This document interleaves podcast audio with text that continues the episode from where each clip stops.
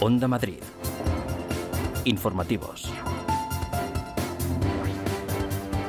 Hola, ¿qué tal están? Muy buenas tardes. Madrid cierra el ocio nocturno y prohíbe fumar en la calle si no hay distancia de seguridad. La comunidad ha publicado la orden de la Consejería de Sanidad por la que a partir de esta medianoche se ponen en marcha las 11 medidas pactadas por unanimidad entre el Ministerio y las diferentes autonomías. Se suma la prohibición de consumir alimentos en el transporte público de la región.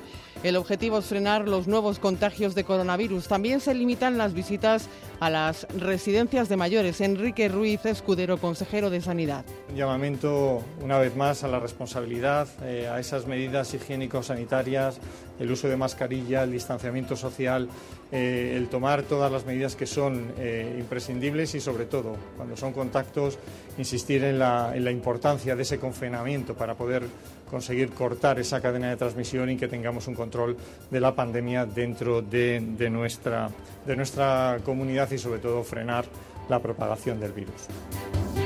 La inacción de la Comunidad de Madrid ante el inicio del curso es la razón que esgrimen los sindicatos Comisiones Obreras UGT, CGT y STEM para convocar huelga de profesorado en septiembre.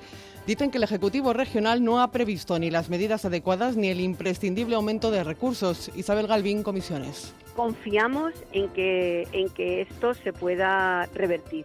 Queremos eh, la complicidad, queremos el apoyo queremos eh, que la sociedad madrileña se movilice, hay que exigir que la educación se garantice. La presidenta Isabel Díaz Ayuso pide responsabilidad, lo ha hecho a través de un mensaje en Twitter, responsabilidad ante la huelga de profesorado, remarca que presentará su estrategia para el inicio de curso próximamente. El consejero de Educación, Enrique Osorio, cree que la huelga es una falta de respeto a toda la comunidad educativa. Nuestra sociedad está en un momento complicado, eh, la pandemia está afectando a las familias, a los alumnos, a los docentes y por tanto parece que utilizar la huelga en este momento con un interés exclusivamente político pues sinceramente no dice mucho de los convocantes y creo que es una falta de respeto a toda eh, la comunidad educativa. Es miércoles, es 19 de agosto y hay más noticias titulares con Elia Fernández. Las PCR masivas hoy en Villaverde. Están convocados 1.500 vecinos. Ya se conocen los resultados de las pruebas hechas el lunes en Carabanchel. De los 424 test realizados, 9 han dado positivo por coronavirus. La marea de residencias vuelve a salir a la calle. Hoy se han manifestado para pedir que se anule el plazo de 45 días de reingreso de los usuarios que salieron de los centros durante la pandemia y que concluye hoy. La Comunidad de Madrid recuerda que se puede solicitar una prórroga y asegura que estudiará cada caso. Confirma la identidad de los restos hallados en el vertedero de Zaldívar. Los análisis de ADN han ratificado que pertenecen a Alberto Solo Luce, uno de los dos trabajadores desaparecidos en el derrumbe que se produjo hace seis meses en las instalaciones de la localidad vizcaína. Deportes, ya es oficial. Ronald Koeman, nuevo entrenador del Barça. El holandés que ha firmado por dos temporadas será presentado esta tarde. La directiva del club azulgrana también ha anunciado la destitución de Erika Vidal como secretario técnico.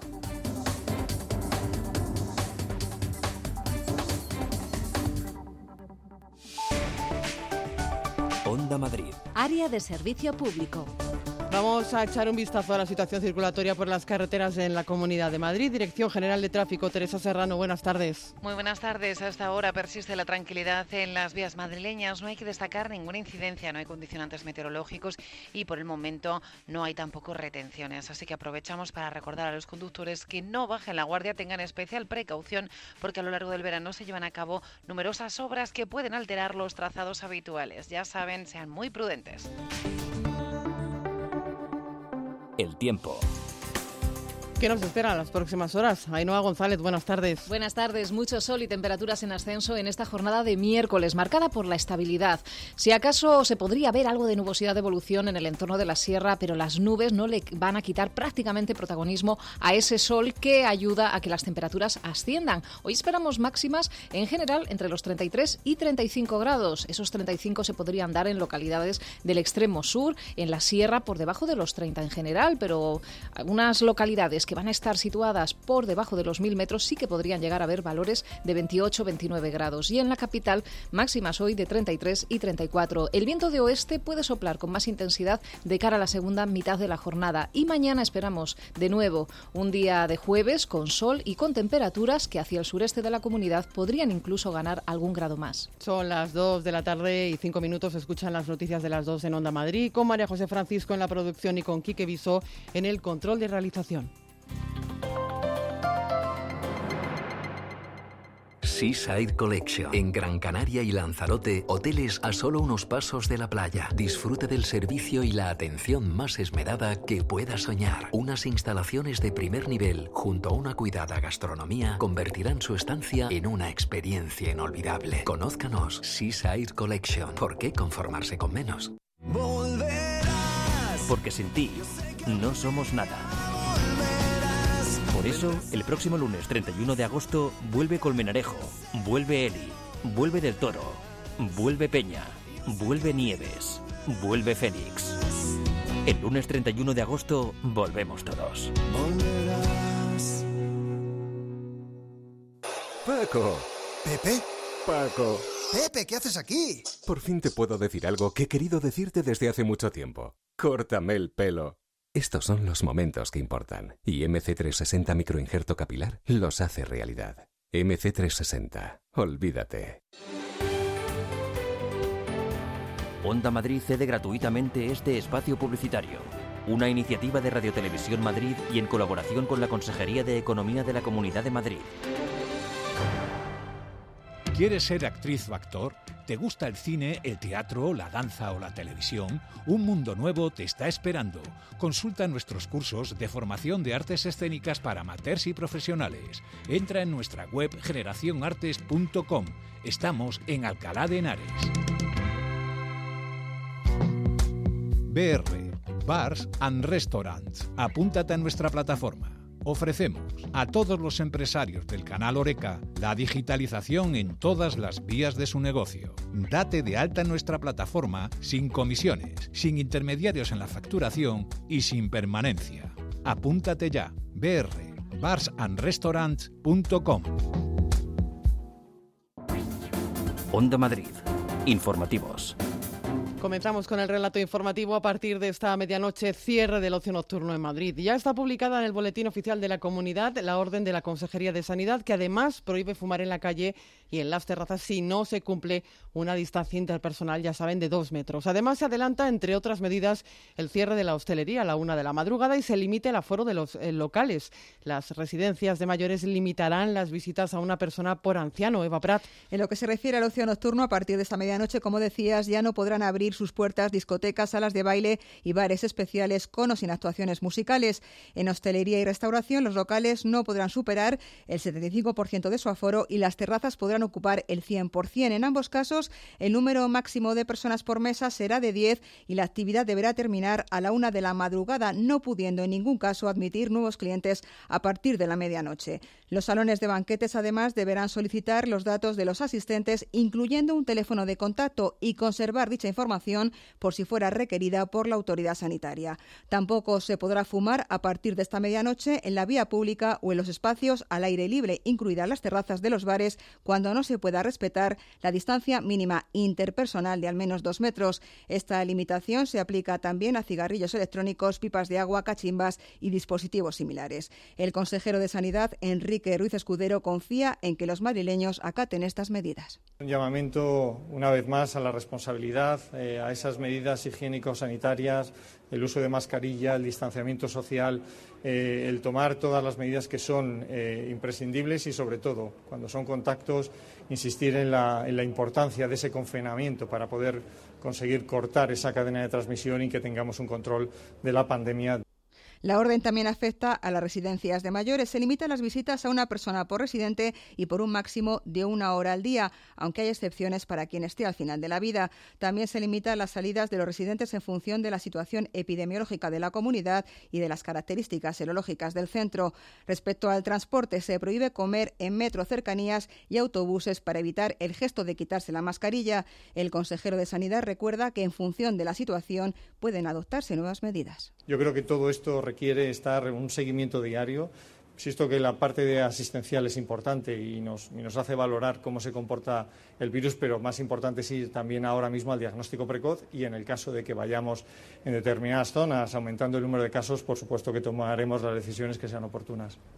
En la orden se recomienda además reducir los encuentros sociales fuera del grupo de convivencia habitual. Hoy es en Villaverde, allí se están realizando las pruebas aleatorias PCR a personas entre 15 y 49 años por parte de la comunidad, que aumenta a 1.500 el número de vecinos convocados por SMS.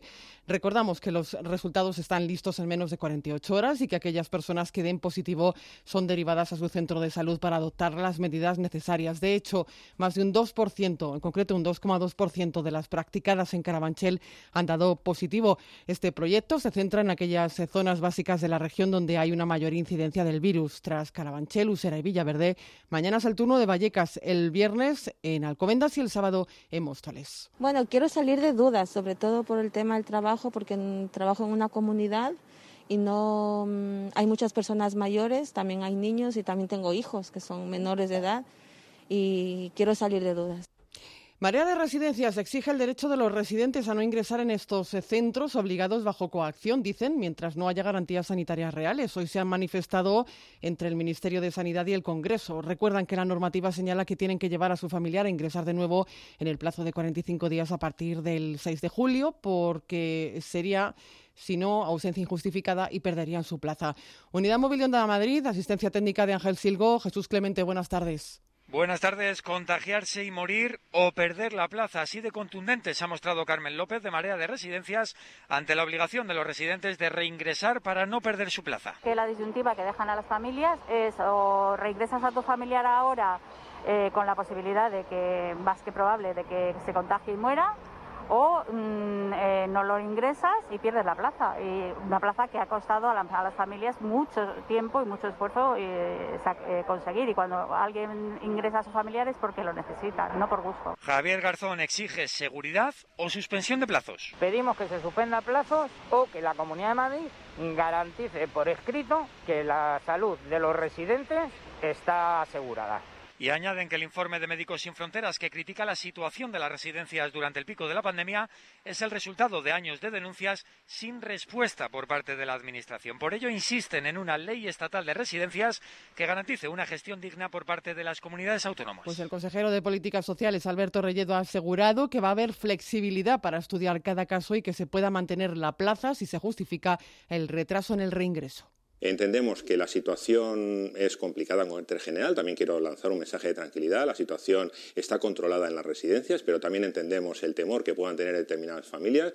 Empatizamos con, su situación y, por lo tanto, estudiaremos caso a caso para ver si es necesario establecer en, individualmente una prórroga a su situación que hayan estado fuera de la residencia. El consejero de Justicia Interior y Víctimas de la Comunidad de Madrid, Enrique López, ha hecho un llamamiento a la responsabilidad de los jóvenes.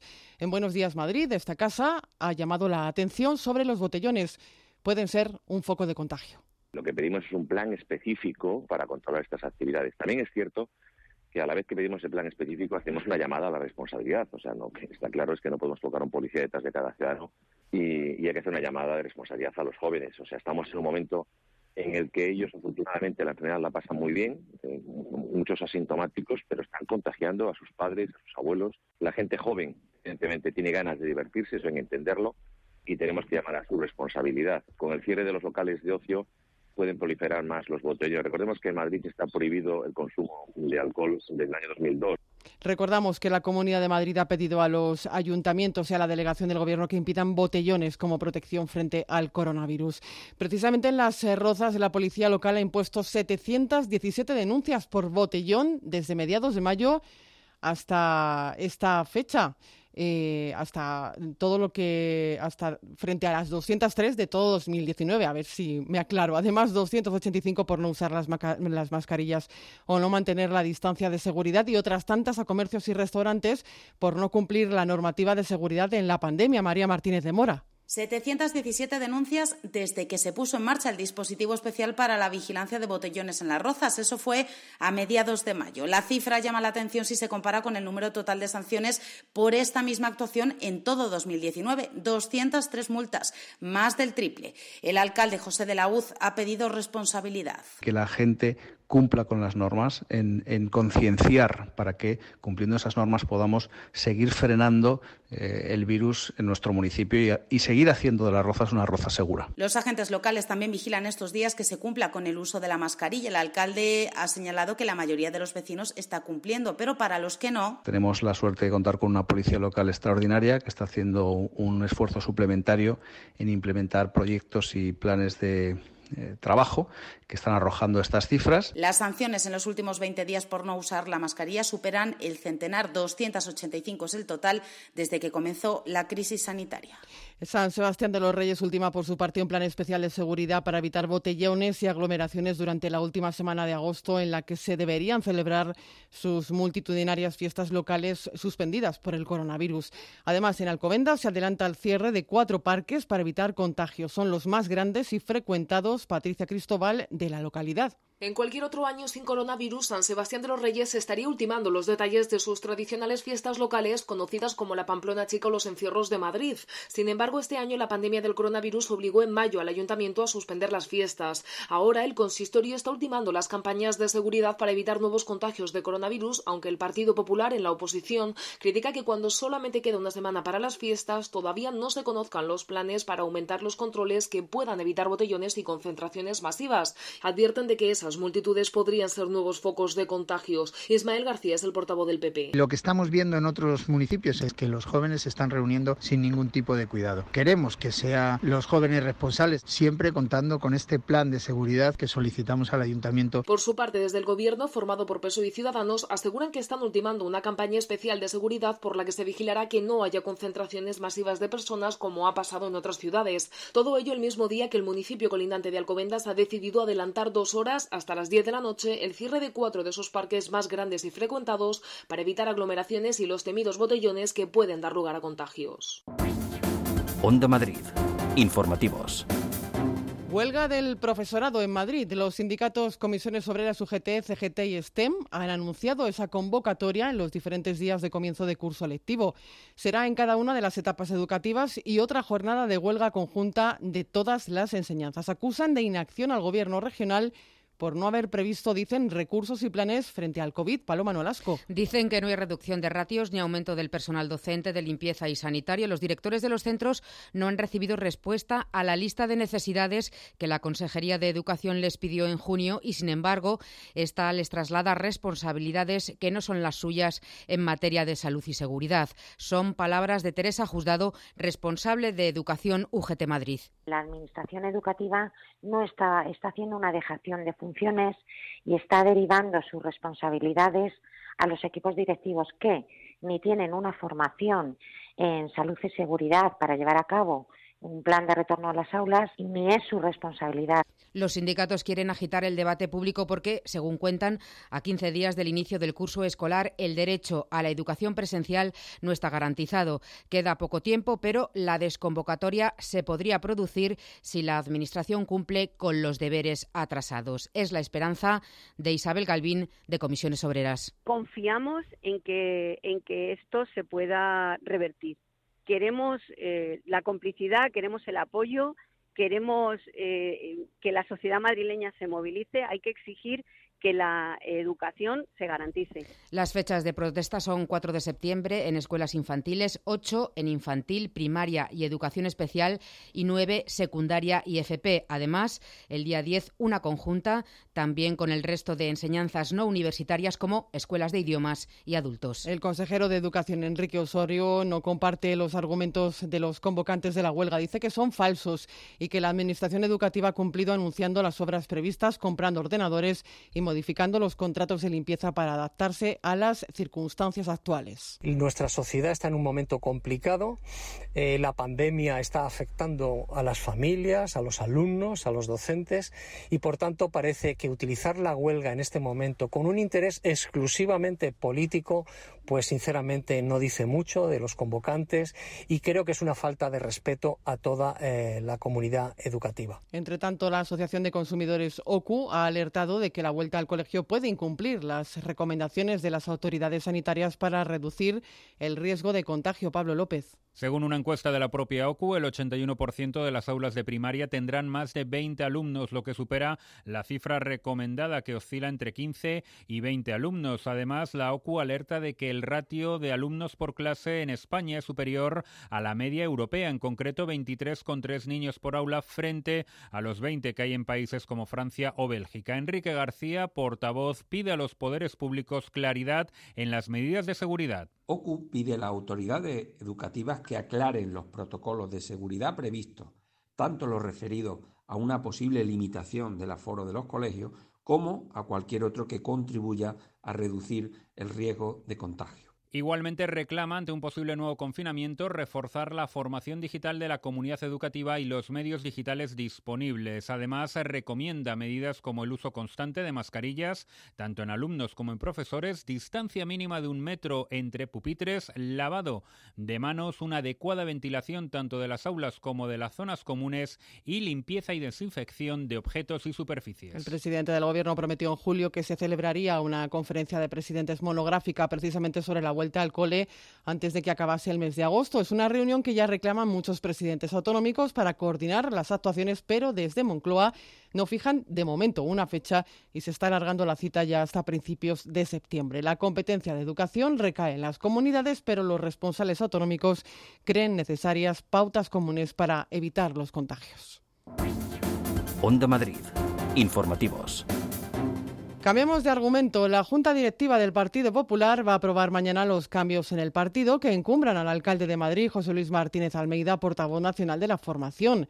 La destitución de Cayetana Álvarez de Toledo como portavoz parlamentaria y su sustitución por Cuca Gamarra sigue provocando reacciones en todos los partidos y hasta una oferta laboral, la que le ha hecho esta mañana el vicepresidente castellano manchego y miembro de Ciudadanos, Francisco Igea. Noelia Ontoria, buenas tardes.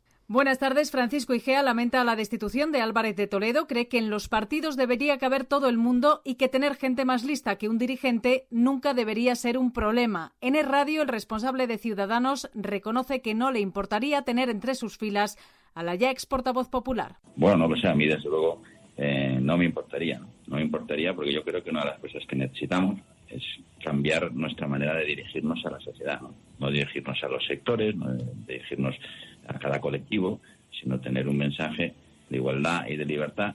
Y eso es una cosa buena eh, que tenía Cayetana, que tiene. Desde la dirección de Ciudadanos contestan a IGEA remitiéndose al respeto que les merecen las decisiones internas de los grupos parlamentarios sobre el nombramiento o relevo de sus portavoces. En el PSOE también siguen calculando qué Partido Popular se encontrarán tras la remodelación y esperan que sea un partido más dispuesto al pacto para empezar en la renovación de los órganos judiciales. El consejero de Justicia de la Comunidad de Madrid y secretario de Justicia del Partido Popular afirma que su partido hará todo lo posible para contribuir a la renovación del Consejo General del Poder Judicial e incrementar la independencia de los jueces.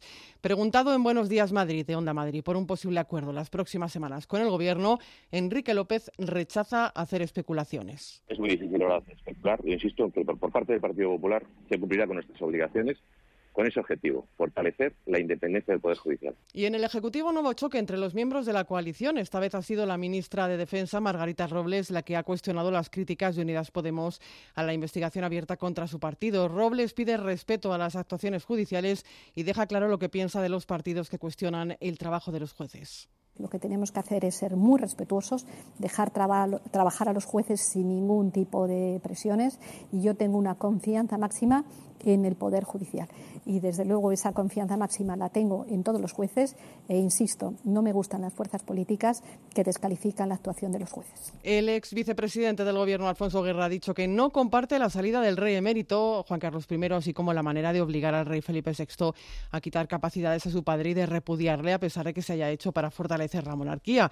En declaraciones a la cadena SER ha asegurado que esa es una opinión personal que no compromete al resto de firmantes del manifiesto de este martes con otras 74 personas donde defiende la inocencia de don Juan Carlos y su papel histórico. Se ha hecho seguramente con la intención de que todo esto fortalece a la institución, pero yo creo que no la fortalece. Que un hijo repudia a su padre, un hijo saca de la casa a su padre, esas cosas no son pistas eh, como generadoras de confianza, sino al contrario. Entonces, lo que han venido empujando, empujando, yo creo que se equivocan. Yo sé que lo dicen, que es para fortalecer la democracia, pero yo creo que no la fortalece. Esquerra Republicana ha vuelto a presentar hoy una batería de preguntas al Ejecutivo para saber cuál ha sido la implicación del presidente y los ministros en la salida del rey emérito, todo bajo la premisa de la Constitución que considera responsable de los actos del rey a los que los refrendan, en este caso, los miembros del Gobierno. Onda Madrid. Informativos. Se celebra hoy el Día Mundial de la Asistencia Humanitaria. El COVID no solo ha incrementado los efectos de las crisis humanitarias ya existentes, sino que hace aún más complicada la tarea de los trabajadores en terreno. Genera otras situaciones nuevas, demoledoras para niños y jóvenes que han perdido el cuidado parental o que están en riesgo de perderlo. Iniciativas solidarias hay muchas. En Madrid, en el mercado de Moratalat, se ha puesto, por ejemplo, en marcha eh, un programa, una iniciativa que va encaminada a ayudar a las familias más necesitadas. María José Francisco. El Moratabono busca la colaboración entre vecinos y comerciantes del mercado de Moratalaz, por la que cada comprador puede añadir a su compra uno de esos bonos o cuantos desee al precio de dos euros cada uno. Con el dinero recaudado desde los puestos se elaboran cestas de productos para distribuir entre las, familias, unas 240 que en situación de vulnerabilidad conforman la red de cuidados del distrito. Es además un acercamiento del vendedor de proximidad con el vecindario. Sí, sí, claro, porque lo estamos pasando todos, sobre todo lo que es el pequeño y mediano comercio, pues ya ves cómo vamos. Si paso estamos para ayudarnos. Me parece buena idea. Que sea ayudar a los demás me parece bien, con lo que está cayendo. La iniciativa se adelanta a la tarjeta Familias del Ayuntamiento, que en formato monedero sustituirá el reparto de comida por dinero. Todo en el Día Internacional de la Asistencia Humanitaria, donde los trabajadores de este sector exigen la consideración de personal esencial que les equipare a los sanitarios. Miguel Ángel García, de Acción contra el Hambre y, hemos tenido también que focalizarnos en aquellas otras actividades que en el actual contexto eran más necesarias. ¿Cuáles son esas actividades? Pues ahora mismo la asistencia alimentaria es fundamental mm, porque son muchas las personas que han perdido su empleo, eh, porque es más difícil eh, interaccionar con los mercados para, para vender la producción. Las consecuencias del COVID les convierte en servicio de ayuda de primera necesidad.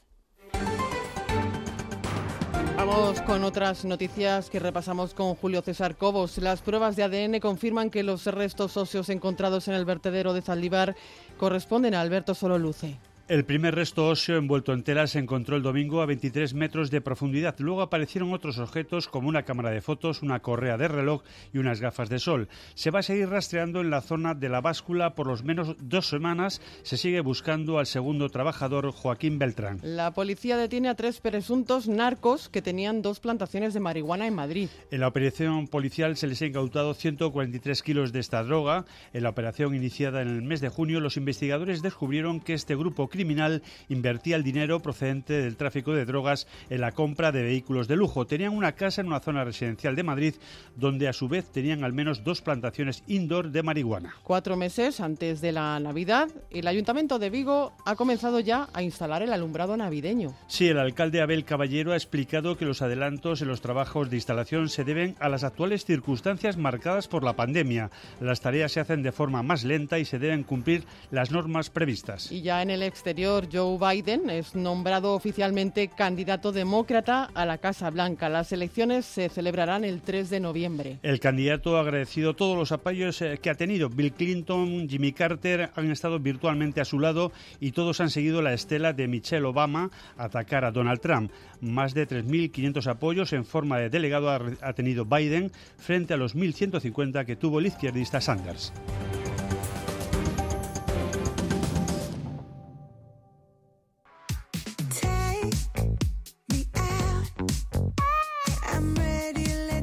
Concierto de Melanie C en Madrid. La excomponente de las Spice Girls confirma cita para actuar en nuestra ciudad con su primer disco como solista. Va a ser el 29 de abril en la Riviera. La venta oficial se abre, eso sí, el próximo día 26.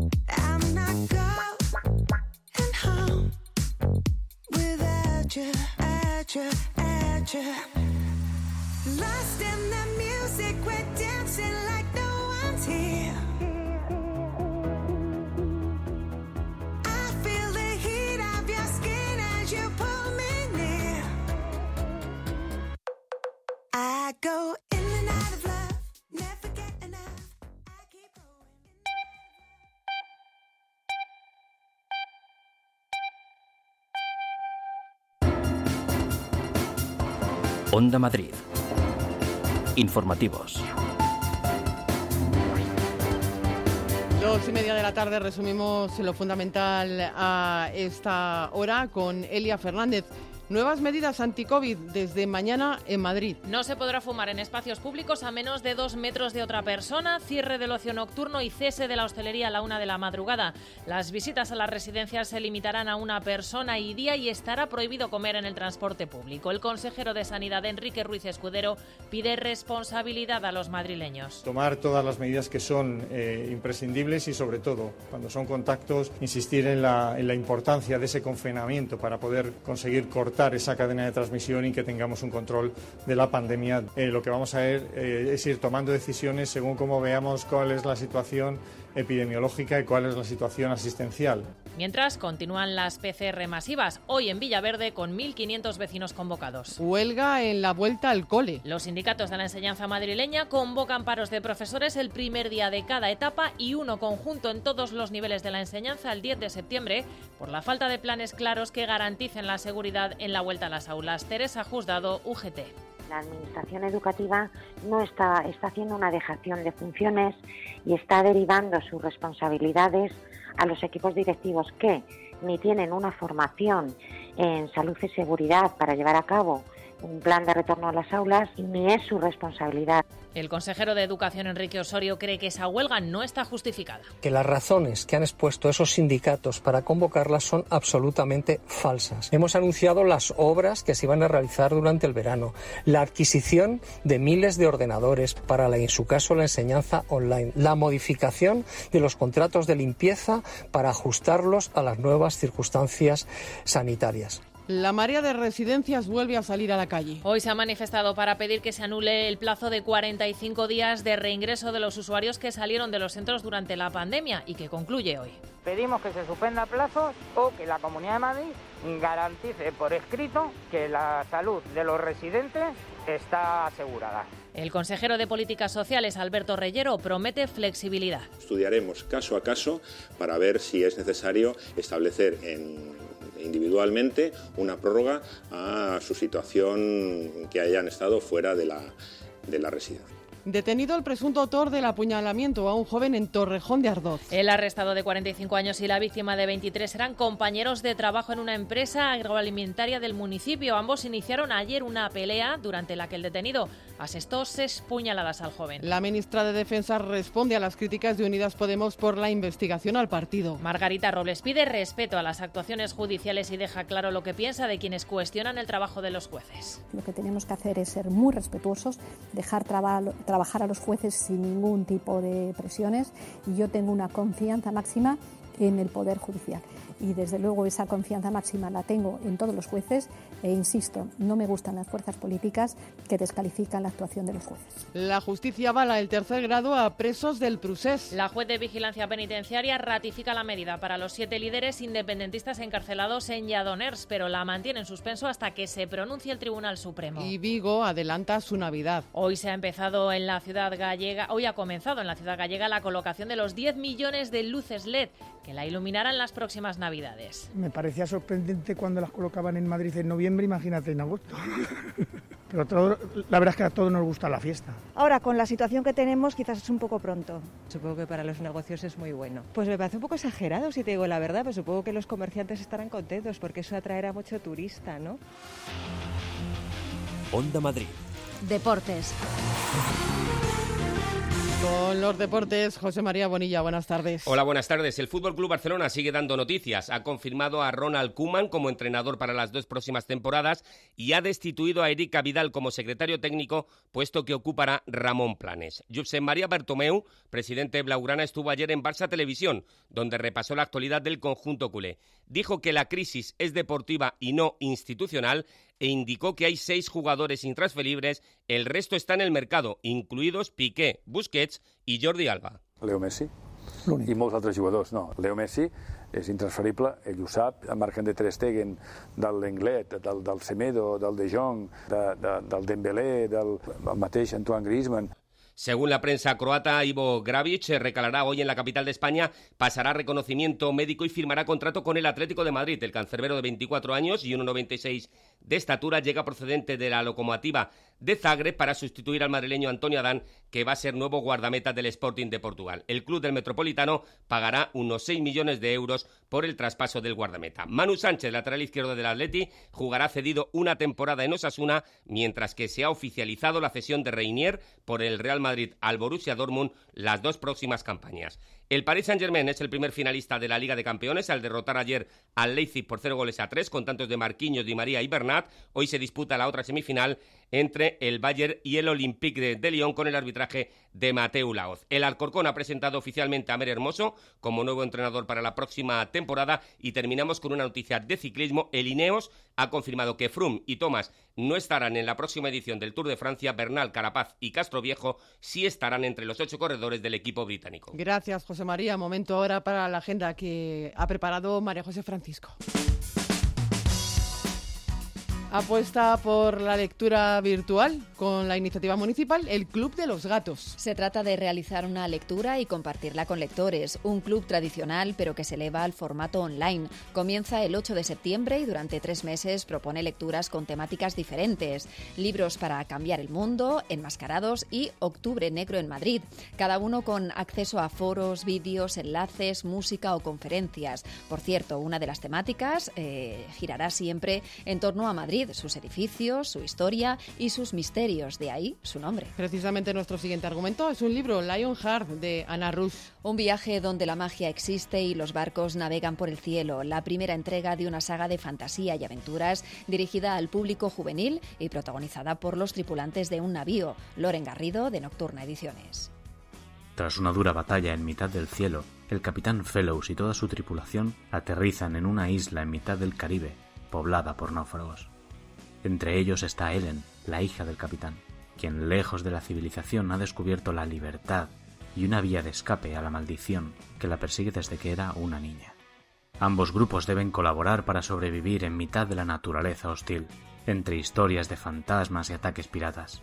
Pero esta alianza se tambaleará cuando se produce un extraño asesinato en la isla. Atardecer en Madrid desde uno de sus mejores miradores, la cúpula de la Catedral de la Almudena. La iniciativa Abierto al atardecer ha agotado todas sus entradas para agosto, por lo que se amplía también a septiembre. Hace que la Catedral de la Almudena abra sus puertas en horario especial para ofrecernos una visita guiada a sus espacios más emblemáticos para acceder al balcón con vistas a la Plaza de la Armería y el Palacio Real y arriba del todo la ciudad al completo en 360 grados. Las entradas en la web del museo. La danza de Antonio Canales en el ciclo cultural de verano de Moral Zarzal. Su espectáculo Bailaor abrirá el viernes las noches de la plaza, donde el municipio saca el arte al aire libre.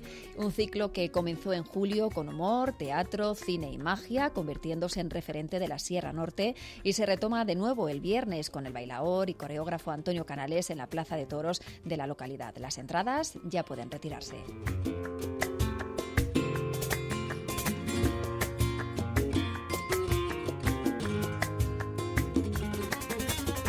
Pues es todo. Hasta aquí las noticias de las dos en la sintonía de Onda Madrid. En la realización técnica ha estado Quique Viso y María José Francisco en la producción. Pasen buena tarde. Adiós. Había un patio andaluz, mi niño toca la guitarra, el otro se echaba un cante, mi mujer y mi niña bailaban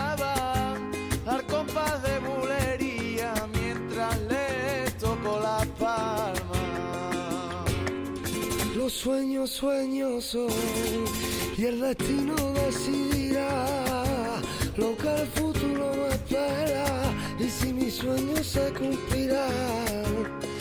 Y a Dios le estoy pidiendo que se haga realidad, pues me paso el día durmiendo para encontrar la felicidad.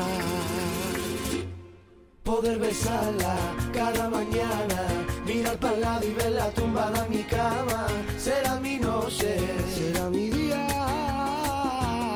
mi estrella blanca. Y una casita en el barrio de Santa Cruz, un ventanal y un pequeño patio andaluz, enredaderas que suben por la escalera, por una rea se ve soy entra luz. Y cuando llega la noche mi ventana, vieja mecedora que ha dormido, al despertar del sueño todo se había ido.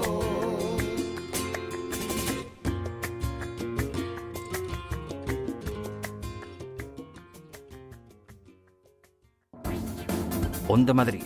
Informativos.